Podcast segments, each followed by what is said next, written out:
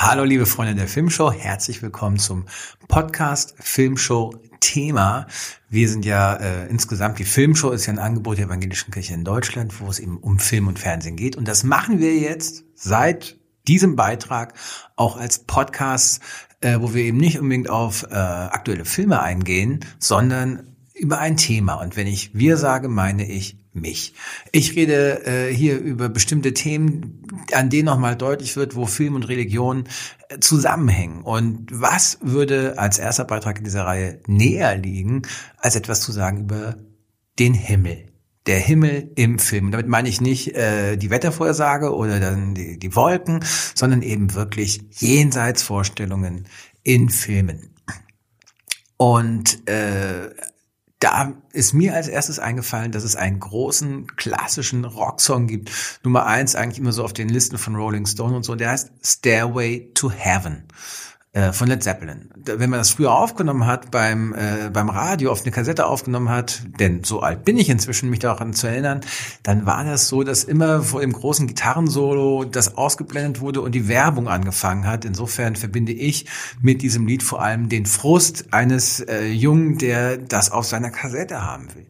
Dieser Film Quatsch, dieses Lied, Stairway to Heaven, heißt aber nach einem alten Film aus den 40ern, der auch Stairway to Heaven hieß. Und im Original in England, ist ein englischer Film, englisch-amerikanischer Film, hieß er A Matter of Life and Death. Und auf Deutsch heißt er, und das kommt der Sache schon sehr nahe, Irrtum im Jenseits. Das ist ein Film aus den 40er Jahren und ähm, die Hauptrolle spielt David Niven, den man so kennt als Phileas Fogg, also so als äh, äh, Reisender bei in 80 Tagen um die Welt, wo er immer so einen schräg sitzenden Zylinder auf dem Kopf hat. Hier spielt David Niven einen Piloten im Zweiten Weltkrieg, einen RAF, also ne, Royal Army, Royal Air Force Piloten, der abstürzt und stirbt. Und dann Irrtum im Jenseits sagt es schon, kommt raus, dass der Typ, der ihn abholen soll, der quasi Engel, einen Fehler gemacht hat. Also, dass David Niven noch gar nicht dran war eigentlich. Und dann fängt eine, fangen so zwei Handlungen an, die äh, immer wieder auch miteinander verknüpft werden. Das eine ist, dass der, der echte Soldat, David Niven, der abgestürzt ist, in einem Krankenhaus liegt und behandelt wird. Und Gleichzeitig steht David Niven im Himmel vor einer Art ähm, Gericht. Also er fordert sein Recht ein, weiterleben zu dürfen. Denn Gerade während er abstürzt, während er seine letzten Notrufsignale abgesetzt hat, hat er eine Antwort bekommen von einer Frau, die für die Armee auch arbeitet und die äh, äh, ihm versucht hat zu helfen vor seinem Absturz und in die er sich verliebt hat. Das heißt, gerade gerade als er im, dabei ist, abzustürzen und zu sterben, hat sein Leben durch diese Frau, die er nur durch die Stimme kennt, einen neuen Sinn bekommen. Und das heißt, er hat jetzt nicht nur äh, als als Aufgabe, dass er äh, weiterleben will, um für sein Heimatland England gegen die Nazis zu kämpfen, sondern er hat gerade möglicherweise die Liebe seines Lebens gefunden. Und äh, so dass jetzt dieser Prozess im Himmel stattfindet und das wirklich spektakuläre daran, wir reden hier von den frühen 40er Jahren, ist eine, eine, eine rollt, eine riesige Treppe, die Stairway to Heaven, die riesige Treppe, die in den Himmel hinaufführt. Und er selbst ist sozusagen halbwegs die Treppe hoch. Aber dann gibt's spektakuläre Bilder, davon, wie der Himmel aussieht und wie der bevölkert ist und wie dann äh, auch prominente Figuren aus der Geschichte äh, dafür oder dagegen sprechen, dass er jetzt zurück darf, dass David Niven, der Pilot, zurück darf auf die Erde, damit dieser Fehler, dieser Irrtum im Jenseits korrigiert wird. Und was äh, an dem Film sind, sind sozusagen zwei Sachen, besonders bemerkenswert. Einmal wirklich diese, das gibt's auch auf DVD oder ihr könnt auch einfach äh, einzelne Bilder aus dem Film googeln, äh, wie diese diese Him diese Treppe in den Himmel hinaufgeht letzten Endes. Ähm, und das ist super gebaut. Und das andere, was daran echt interessant ist, ist, dass ähm, die ganzen Szenen auf der Erde, also auch wie er, wie er abstürzt und wie dann die Ärzte versuchen, sein Leben zu retten, in Farbe gedreht sind. Und nicht in irgendeiner Farbe, sondern in Technicolor. Ja, die Farben strahlen und äh, äh, das Leben sieht sozusagen sehr viel bunter aus, als es eigentlich ist. Sogar das Leben im England des Zweiten Weltkriegs. Und der Himmel ist grau, schwarz-weiß äh, die, die Szenen im Himmel sind alle schwarz-weiß gedreht, die Szenen auf der Erde bunt. Was auch schon letzten Endes eine theologische Aussage ist oder eine Aussage darüber, wie die Filmemacher äh, äh, eine Wertung machen letzten Endes. Ja, das Leben im auf der Erde ist bunter äh, und und vielfältiger als die Existenz der, der, der verstorbenen Menschen im Jenseits. Also das hat dann eben eher etwas von dem Schattenreich, das sich die äh, Griechen vorgestellt haben und das auch so ein bisschen durchkommt in manchen Vorstellungen im Alten Testament. Insofern sieht es ein bisschen eher so aus wie das alte Lied von äh, den Talking Heads, äh, Heaven is a place where nothing ever happens, glaube ich heißt es. Ne? Heaven is a place where nothing ever happens, was dann später Simply Red auch mal gecovert hat. Aber wie gesagt, das ist eher meine Kindheit und Jugend. Ähm, Stairway to Heaven ist einer der berühmten Filme, wenn es darum geht, wie das Jenseits im Film, im klassischen Erzählfilm dargestellt wird. Es gibt, das möchte ich jetzt aber nochmal auch am Anfang sagen, es gibt ja zwei Möglichkeiten mindestens, wie ein Leben nach dem Tod im Film dargestellt werden kann. Und äh, das eine ist sowas wie Stairway to Heaven, dass man eben wirklich den Himmel zeigt, das Jenseits zeigt, wie es auch dann immer aussehen mag.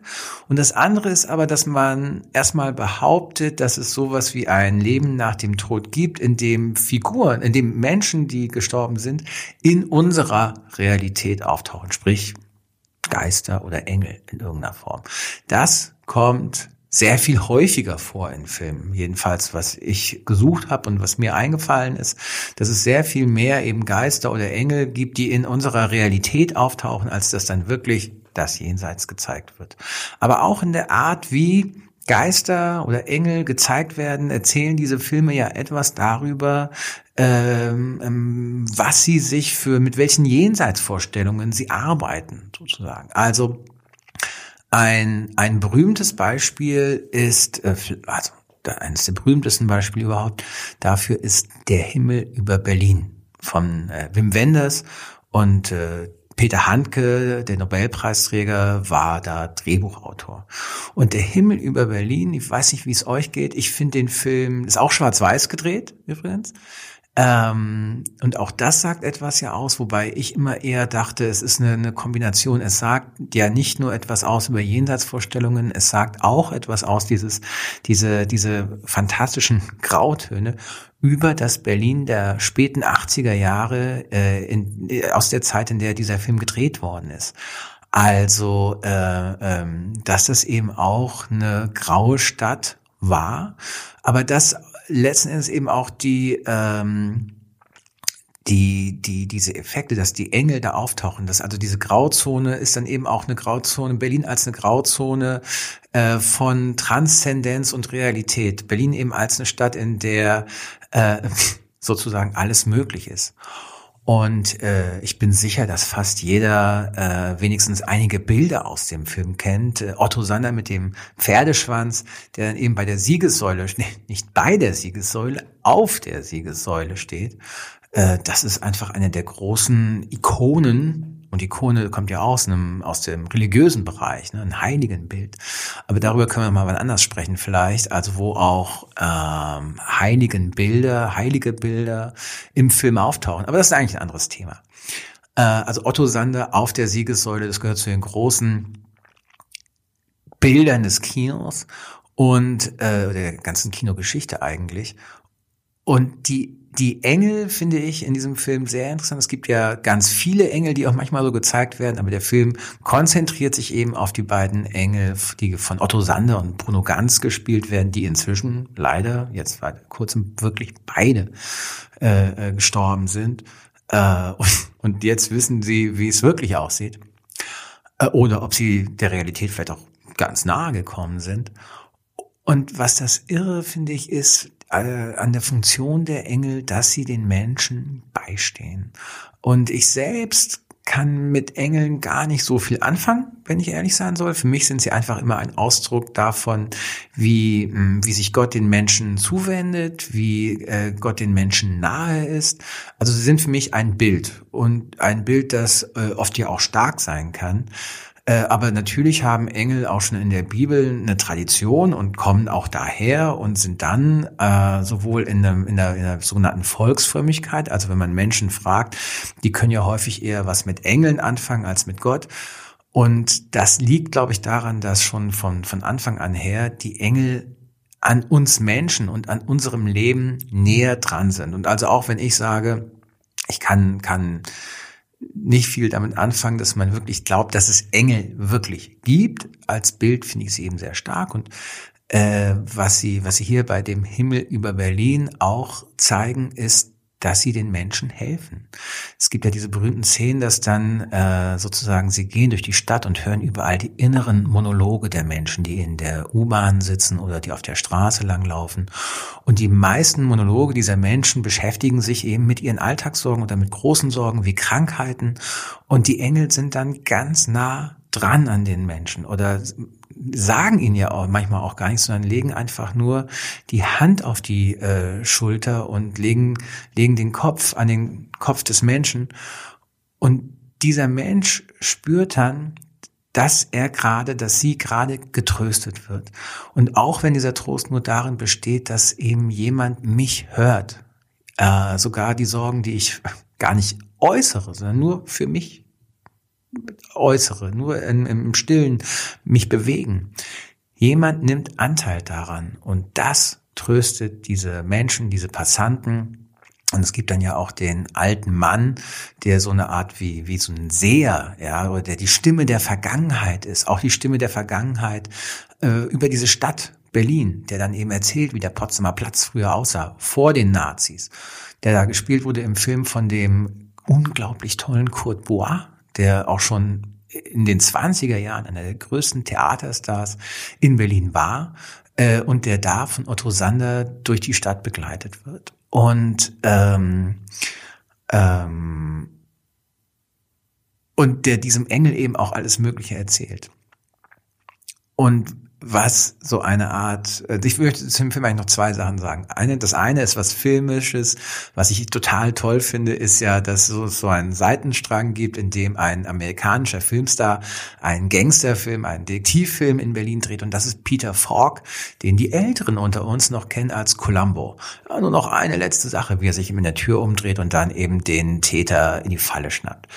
Äh, und Peter Falk äh, spürt diese Engel auch und am Schluss, fast am Schluss, erzählt er dem Engel Bruno Ganz, dass er, Peter Falk, weiß, dass da ein Engel ist, weil er selbst auch ein Engel war, der den Himmel verlassen hat der den Himmel verlassen hat und auf die Erde gekommen ist, was ich immer wieder eine tolle äh, Idee finde, dass wirklich der weltberühmte Star Peter Falk im Grunde gar kein Mensch war, sondern ein Engel, der den Himmel verlassen hat. Und das macht dann auch, und das ist das Zweite, was ich zu dem Film sagen will, auch der Engel, den Bruno Ganz spielt, er verlässt den Himmel, der dann so, ne, seine, seine Flügel fallen noch hinter ihm äh, so runter auf die äh, Erde. Er verlässt den Himmel weil er sich verliebt in eine Zirkusartistin, die, das finde ich auch schön, äh, immer so auf dem Trapez schwingt, die also auch was Leichtes hat, die schon so halb im Himmel ist, äh, die auch, wie er selbst als Engel eben auch die Schwerkraft überwindet und, äh, und diese, diese Frau verliebt sich Bruno Ganz und für sie verlässt er den Himmel. Das sagt ja auch etwas aus. Das ist so etwa letzten Endes die, die Liebe, die, und zwar nicht eine abstrakte Liebe, auch nicht die Liebe Gottes, die vielleicht auch daher kommt, äh, die vielleicht auch sozusagen die Kraft ist, aus der die Liebe zwischen uns kommt. Aber die Liebe zwischen zwei Menschen ist so stark, dass ein Engel sich sagt, ich bin lieber als sterblicher Mensch auf der Erde, äh, äh als weiterhin ein, ein unsterblicher, ein unsterblicher Zeuge ja auch zu sein. Die Engel sind in diesem Film auch ganz oft ja Zeugen dessen, was Menschen glücklich macht und was Menschen erleiden. Äh, und dieser Engel von Bruno Ganz sagt sich, ich möchte lieber nicht nur Zeuge sein äh, dieses Leids und davon gar nicht betroffen sein. Ich möchte mitleiden und mitglücklich sein. Und äh, die Liebe, die ich zu dieser Artistin empfinde, ist für mich jetzt wertvoller und reizvoller als alles, was ich noch sonst erleben könnte. Und das finde ich eine, eine starke Aussage und auch eine Aussage, ähm, die uns auch in unserem Menschsein ja eigentlich bestärkt, dass wir mit den, äh, dass wir mit den Emotionen, die wir hier auf dieser Erde haben, mit dem Leid, aber auch eben mit der Liebe und der Freude, einen großen Schatz haben. Und äh, ich habe dann später im Kino äh, auch die Fortsetzung gesehen, in weiter Ferne so nah mit äh, Horst Buchholz und Nastasia Kinski und Heinz Rühmann. Und ich persönlich fand den Film leider gar nicht so stark. Äh, da taucht dann ja auch wieder Bruno Ganz und Otto Sander auf.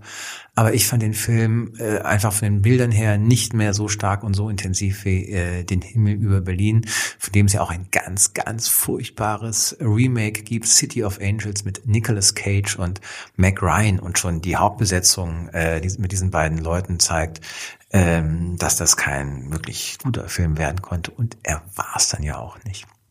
Also der Himmel Berlin ist wahrscheinlich eines der berühmtesten Beispiele für Engel im Film. Das Jenseits, das in die Realität einbricht, das es im Film gibt. Und äh, ähm, aber also ganz, gibt ja ganz vieles andere berühmte Beispiel im Zusammenhang Tod, Jenseits, Liebe wäre natürlich Ghost, Nachricht von Sam. Ja, das klassische Bild, Demi Moore töpfert da irgendwas und plötzlich ist Patrick Swayze hinter ihr mit nacktem Oberkörper äh, und äh, kehrt zu ihr zurück. Patrick Swayze, ich muss die Handlung ja nicht groß erzählen, fast jeder, jeder kennt sie. Äh, Patrick Swayze wird, es, äh, wird ermordet. Äh, letzten Endes hängt es zusammen mit, mit, ach, das ist echt lange her, als ich den Film gesehen habe, mit dunklen Geschäften, die sein Kompagnon gemacht hat. Und äh, durch dieses Medium, das von Whoopi Goldberg gespielt wird, die dann ja auch einen Oscar dafür gekriegt hat, äh, äh, der dann nämlich äh, Patrick Swayze erscheint. Diese Whoopi Goldberg stellt dann den Kontakt her mit der Witwe des ermordeten Patrick Swayze, die dann gespielt worden ist von Demi Moore mit dem Kurzhaarschnitt, ganz anders als sie meistens sonst aus sah und aussieht. Und, ähm, und da gibt's diese berühmte Szene, in der sie sich dann küssen, und das ist äh, äh, oft auch kritisiert worden, dass dann nämlich der Geist von Patrick Swayze im Körper von ähm, von Whoopi Goldberg ist und Demi Moore und Whoopi Goldberg sich eigentlich küssen. Das wäre einer der ersten großen lesbischen Küsse der Filmgeschichte geworden. Die beiden Gesichter und noch dazu zwischen einer afroamerikanischen Frau und einer äh, weißen Frau.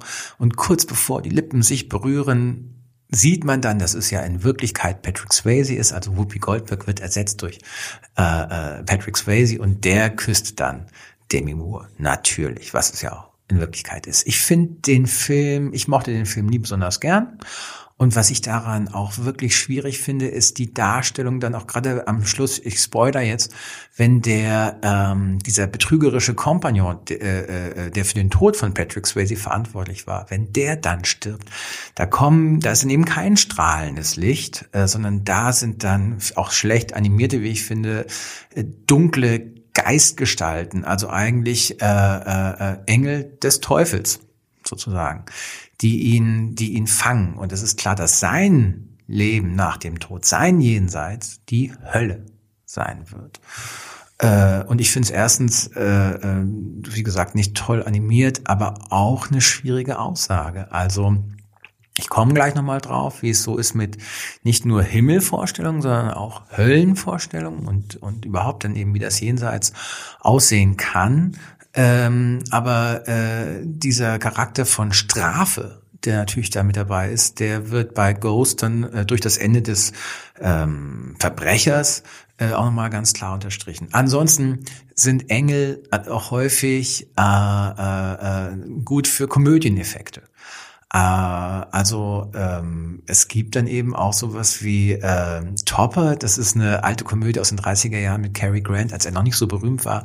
Und da ich ewig über Cary Grant reden könnte, da ich stundenlang über Cary Grant reden könnte, den ich für einen der größten Schauspieler äh, der Filmgeschichte halte und einen meiner Top drei Lieblinge mindestens, äh, will ich mich versuchen kurz zu halten. Aber es ist ein äh, junges, alkoholisiertes, lebensfreudiges äh, äh, Ehepaar. Er und mm, ist es Irene Dunn? Nee, ich habe vergessen, wer die Frau war. Gott, wie ärgerlich. Ähm, ah, Joan Blondell? Na, muss ich nochmal nachgucken. Also er und, und seine Frau verunglücken beim Autounfall, weil sie sich gestritten haben und angetrunken waren. Und dann kommen sie zurück äh, und sie hatten einen Anwalt, der gespielt wird von so einem Roland Young hieß der. Es war so ein kleiner, verkniffener Typ, jedenfalls im Film. Und dem bringen diese beiden Geister, die eben schon gestorben sind, die Lebensfreude bei. Also auch da, da ist es so ein Zusammenhang von Lebensfreude jenseits und, und Erde. Äh, die Engel, die Engel lehren den äh, noch lebenden Menschen zu leben. Äh, nicht die Engel, sondern die Verstorbenen. Die Verstorbenen, die so als Geister wieder aufkommen, äh, lehren den Lebenden zu leben. Äh, und das macht viel Spaß. Äh, äh, und wie sich dann eben dieser Roland Young verändert äh, aufgrund dieser Erfahrungen von äh, äh, von den beiden schon Toten, die er ja auch im Leben kannte, das das macht wirklich viel Spaß. Äh, ein anderer Film ähm, mit Alec Baldwin und Gina Davis und Mike Keaton ist Beetlejuice. Das ist so ein Kultfilm aus den 80ern. Aber auch hier geht's geht es ganz klar um Jenseitsvorstellungen und äh, der Film ist von Tim Burton gemacht, der dann später, ich finde find das, auch das ist ein eigenes Kapitel, ich finde die Karriere von Tim Burton, Burton ja sehr enttäuschend, weil der hat früher mit Beetlejuice und die Nacht, äh, Nightmare Before Christmas und Ed Wood so geile Filme gemacht und bei sowas und auch Sleepy Hollow zum Beispiel, ja. Und bei sowas wie äh, Alice im Wunderland bin ich dann völlig weg. Und auch Planet der Affen habe ich neulich wieder gesehen. Furchtbarer Film. Äh, anyway, in den frühen Tim Burton Sachen war es eben alles noch etwas verrückt und Beetlejuice äh, äh, zeigt so eine Art äh, Kobold äh, in, äh, in, Form von Michael Keaton äh, und zeigt auch das, das Irrationale und das äh, Gefährliche irgendwie auch in einer sehr starken äh, Kombi. Das wäre noch eins, Beetlejuice. Und äh, damit würde ich dann vielleicht auch schon kommen zu der wirklich zu der Darstellung von dem Himmel. Das eine sind eben die Geister und die so in unser Leben brechen. Das andere ist äh, Menschen, die sterben und dann in den Himmel kommen, was sie dann erleben. Das eine habe ich schon erwähnt, das ist äh, Stairway to Heaven. Und was ich da stark finde bei diesem Irrtum im Jenseits, der korrigiert werden kann, äh, ist so der Gedanke, dass man verhandeln kann, dass man mit im Jenseits verhandeln kann, noch eine neue Chance zu kriegen und Dabei muss ich eigentlich immer denken an eine Bibel, Geschichte aus der Bibel, die ich ganz irre finde, nämlich als ähm, Sodom und Gomorra zerstört werden soll. Die Namen kennt man von ja, Sodom und Gomorra als, als Zeichen für Dekadenz oder äh, Laster letzten Endes. Aber es waren eben zwei Städte in der äh, Bibel und Abraham soll da hingehen, weil sie zerstört werden. Und Abraham verhandelt mit Gott und sagt, ja, aber vielleicht gibt es da zehn Gerechte.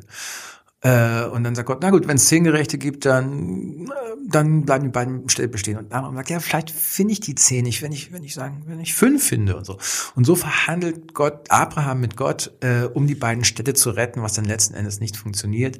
Aber der Gedanke, dass man mit Gott handeln kann, äh, äh, finde ich stark und kommt eben auch bei solchen Filmen wie äh, Irrtum im Jenseits, Stairway to Heaven raus.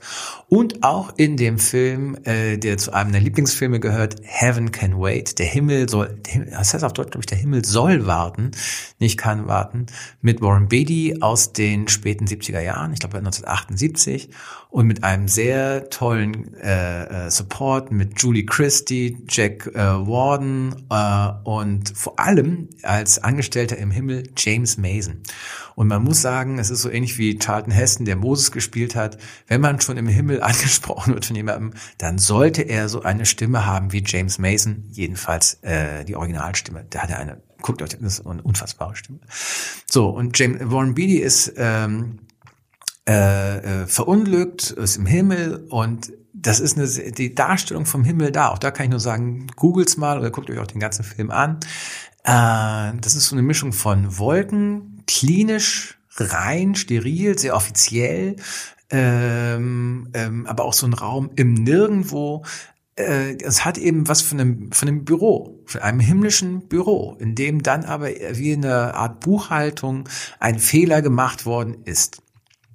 Und äh, Warren Beatty's Charakter schafft es dann, auf die Erde zurückkehren zu dürfen in einen Menschen, der jetzt gerade äh, stirbt. Und der kommt dann in diesen Körper rein und wird dann dadurch in nochmal in ganz andere äh, Verwicklungen hineingezogen, weil der Mensch in den er da reinschlüpft, eigentlich gerade ermordet worden ist. Ja, also die Ehefrau des äh, ähm, ist ein reicher Millionär, was die hat ihn umgebracht, er ist tot und plötzlich, weil Warren Beattys Figur in ihn einfährt, ist er wieder da. Und die Ehefrau ist äh, schockiert und dann bekommt, wird das Ganze auch so ein bisschen eine Kriminalkomödie. Ich glaube, Charles Grodin ist der äh, Komplize der, der Ehefrau. Und ähm, und damit sind wir eine Kriminalkomödie. Aber das Entscheidende für uns in diesem Zusammenhang von Jenseitsvorstellungen im Film ist so das Bild, wie äh, Warren Beatty im Himmel steht und sagt, Moment, das kann nicht wahr sein. Es war auch ein Autounfall und wie, wie, wie soll das, das stimmt was nicht und ich habe das Recht darauf, äh, wieder auf die Erde zurückkehren zu dürfen. Das ist auch eines von wenigen Beispielen, die mir jedenfalls eingefallen sind, in denen auch wirklich Wiedergeburt äh, vorkommt. Ähm, da, da wäre noch ein anderes Beispiel, das nur so als kurzer Exkurs.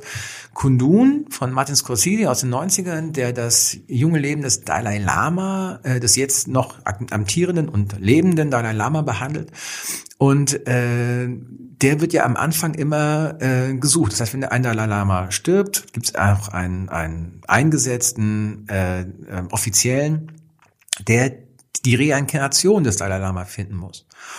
Und, äh, und das passiert, das wird auch in, in Kungun gezeigt, wie dann eben der jetzige Dalai Lama als Kind entdeckt wurde, dass er die Reinkarnation des vorherigen Dalai Lama ist. Insofern da wird, wird Reinkarnation gezeigt, nicht unbedingt wie sie abläuft, aber was dabei rauskommt, nämlich dass ein kleiner Junge in Wirklichkeit schon zum 14. oder 15. Mal der Dalai Lama ist, der eine menschliche äh, Form annimmt.